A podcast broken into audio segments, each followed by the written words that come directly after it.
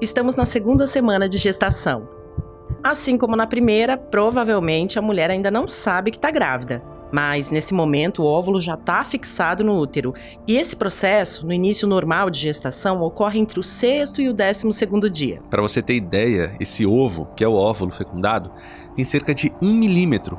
É uma coisinha de nada, mas já pode fazer a mulher sentir cólica, sensibilidade nos seios e até alterações no olfato e no paladar, além de aumento de gases. Mas como esses sintomas são muito parecidos com o da menstruação de algumas mulheres, quase sempre eles são relevados.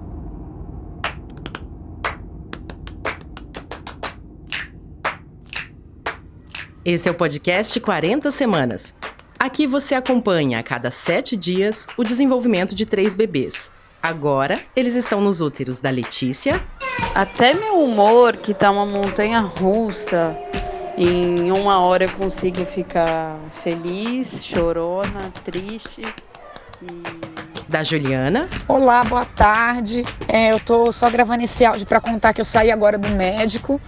É, hoje eu tomei um tombo na rua, caí de barriga no chão, descendo do ônibus. E da Raízia. É. Tem que falar meu nome, algo do tipo assim, não, né? Essas três aí são nossas personagens nessa jornada. E nesse episódio, e nos dois próximos, vamos contar como nós, eu, Melina Cardoso e o Renan Suquevicius, conhecemos cada uma dessas mulheres. Hoje vamos começar pela Raízia. A Melina e eu predeterminamos alguns perfis de mulheres. A gente procurou alguém, como a Raízia, em vários postos de saúde. A ideia é que fosse uma mulher bem jovem e que fosse fazer o acompanhamento pelo SUS, o Sistema Único de Saúde. Algumas mães toparam participar dessa seleção que a gente propôs, mas desistiram depois de conversar com os parceiros. A gente comentou aqui na redação da Folha sobre a nossa busca com um monte de gente. A gente foi perguntando nos corredores, nos banheiros, a gente foi. Um cafezinho, né? Nossa. Ah, conhece alguém? Exatamente. Além de ligar para várias pessoas, enfim. E a gente encontrou a Carolina da Fara, aquela infografista aqui do jornal, e ela estuda fotografia atualmente. E a Raiz era da turma dela e tinha acabado de descobrir a gestação. Aqueles sonhos, né, que você sempre sonha, que vai ser mãe. Eu sempre tava sonhando direto que ia ser mãe tava num estúdio de, de tatuagem com minhas amigas. E aí uma amiga minha apareceu grávida, né? E eu fiquei, tá, isso é karma. A gente comprou o teste, deu o resultado, fiquei, fiquei sem reação, fiquei sem o que falar, né? Só que essa gravidez foi confidenciada só a algumas colegas de sala que estavam muito preocupadas. É porque a Raízia seria mãe solo. Fiquei horas pensando, precisava andar muito no dia. E fiquei, meu Deus, o que, que eu faço agora? É aborto ou continuo com essa gestação? A primeira coisa que veio na minha cabeça foi querer abortar.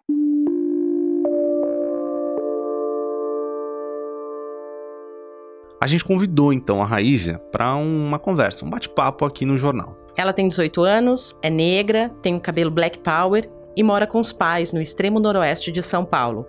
Ela tem um olhar bem desconfiado e ouvia sempre atentamente todas as nossas perguntas. Depois da nossa conversa aqui no prédio da Folha, que não foi gravada, ela disse que precisava pensar, que a Raiz ainda não tinha descartado a possibilidade de fazer um aborto, e a gente ficou aqui em suspenso, né, esperando essa decisão da Raízia. O primeiro trimestre da gestação é o período em que há mais chances de um aborto espontâneo e também é o momento mais barato e menos arriscado para fazer um aborto em uma clínica clandestina. A estimativa é que entre 950 mil e 1 milhão e 200 mil abortos sejam feitos por ano no Brasil. Agora, em outubro de 2019, quando a gente está gravando esse episódio do 40 Semanas, só é permitido abortar de forma legal em casos de estupro, de risco de vida para a mulher e de anencefalia do feto, que é quando o cérebro e cerebelo não se desenvolvem no bebê. Uma reportagem aqui da Folha de 2018 mostrou bem em números esse cenário.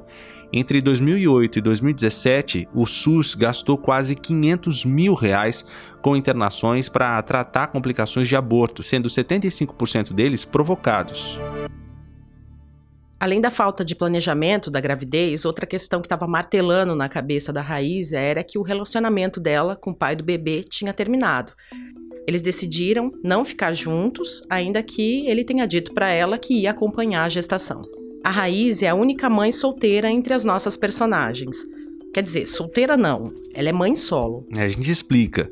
Pesquisando sobre esse assunto, a gente viu que alguns especialistas e ativistas também têm defendido substituir o clássico mãe solteira por essa nova denominação. Tá, a gente sabe, parece o politicamente correto atacando de novo, mas tem uma razão de ser, né, Melina? Por trás dessa sugestão tem a ideia de que a maternidade não gira em torno do estado civil da mãe isso faz sentido, não faz? Ah. Sem falar que não dói falar mãe solo, né?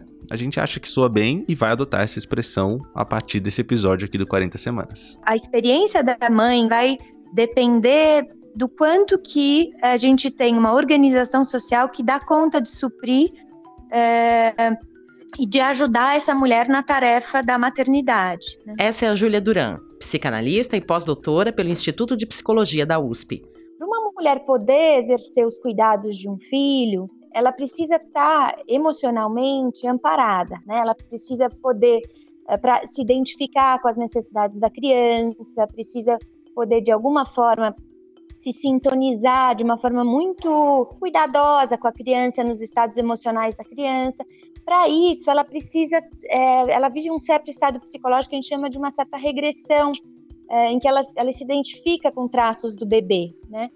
Pra, mas para que ela possa regredir, ela precisa que outros aspectos do ambiente estejam cuidados, né? Que ela não precise estar tomando conta de tantas uh, coisas externas, que ela não esteja sobre ameaças, vamos dizer, uh, que ela não, não esteja com tanta necessidade de, de dar conta de aspectos externos tão intensos. Um dos trabalhos da Júlia na universidade é entender os efeitos nas crianças do rompimento da relação entre pai e mãe. Então, a gente tinha o maior número de, de abortos em mulheres que, que sofriam violência na gestação e que acabavam é, é, se separando nesse período.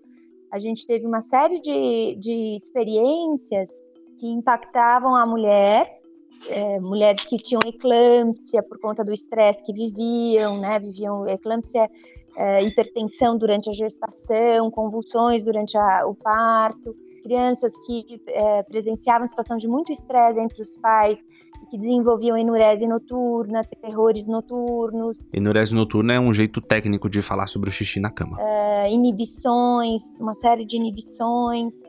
Então, isso a gente pode observar é, diante das dificuldades que o casal enfrentava e muitas vezes dessa mulher que ficou sozinha. Mas a Júlia fez uma pontuação importante nessa história. Não é apenas uma figura do gênero masculino que pode ocupar o espaço da paternidade. A gente está falando aqui de mulheres sobrecarregadas pelo trabalho em casa, pelo trabalho externo, pelo trabalho que dá educar, alimentar e dá afeto a um filho. É, a gente pode pensar que existem funções que a gente atribuía antigamente figura da mãe e a figura do pai, que são funções que podem ser feitas por qualquer pessoa de qualquer gênero e de qualquer e pode ser feito pela mesma pessoa, né? Quer dizer, uma uma mulher pode exercer a função que a gente chama de uma função de narcisizar a criança, de fazer os cuidados primários, assim como ela pode fazer uma função que a gente atribuía antes, a gente chamava em psicanálise de função paterna, mas que é a função de colocar limites, de implementar regras, de representar a lei, de representar a importância de que todos sejam submetidos a, a, aos acordos coletivos. Então, não é, a gente não está falando que é, é necessário para a criança ter necessariamente um pai e uma mãe para que ela se desenvolva saudavelmente. Ela, é, essas funções podem ser exercidas por uma única pessoa é, e a criança ter um bom desenvolvimento. O que a gente observa, entretanto, é de que quanto mais a gente tem é, uma rede de apoios no cuidado de uma criança, melhor para o seu desenvolvimento, no sentido de que não fica tudo concentrado numa única pessoa, é, no sentido de que ela observa que a pessoa que cuida dela, ela tem outros interesses além da, do próprio bebê. Né? É muito importante para o bebê ser apresentado para a ideia de que ele não é o centro da vida da, da mãe. A resposta da Raiz ao nosso convite para ter a gravidez contada aqui no 40 Semanas chegou depois de quatro dias. Fiquei conversando com várias pessoas depois de passar alguns dias. Conversei com o pai do bebê, conversei com algumas pessoas sobre questão de aborto. E vi que não era uma escolha boa para mim e nem para o bebê. Bom, a gente ficou bem aliviado por ela ter descartado essa hipótese aí de se arriscar em um aborto clandestino, mas ainda assim apreensivos, né? Porque, ao que tudo indica, a Raízia vai ser mãe solo. Ela passa a integrar um grupo de mais de 57 milhões de mães brasileiras. O último levantamento do IBGE mostrou que no Brasil, 38, mais de 38% né, das mulheres chefiam os lares. E esse tema aborto, o espontâneo ou estimulado, vai voltar mais para frente aqui no 40 Semanas. No próximo episódio é a vez da Letícia contar a história dela. Quando eu falo que eu tô grávida, todo mundo fala: Meu Deus, você é louca, como assim? Você tem um bebê de 10 meses? Ela já é mãe do Francisco e aí decidiu engravidar de novo para que os dois filhos cresçam juntos. Ou três. E vamos ver. A gente se encontra na semana que vem, então. Até lá.